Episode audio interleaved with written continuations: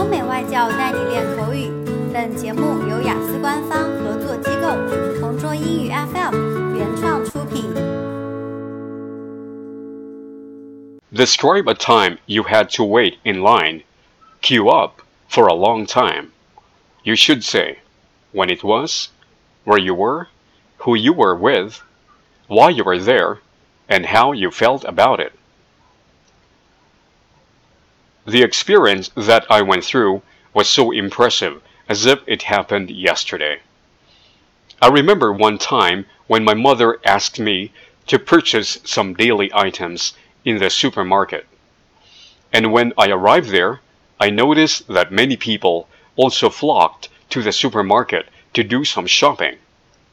I wasn't surprised since the Spring Festival was around the corner, and many families would get themselves prepared for this special occasion. It took me about 30 minutes to get all the items I needed. And when I went to the counter and wanted to pay for the bill, I couldn't believe what I saw.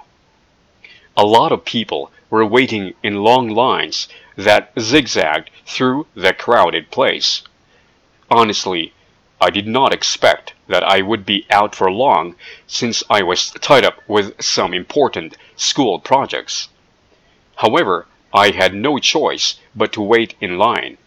After paying for the items, I was disappointed to find out that the parking lot was also jam packed, and it took me about one hour to finally go back home.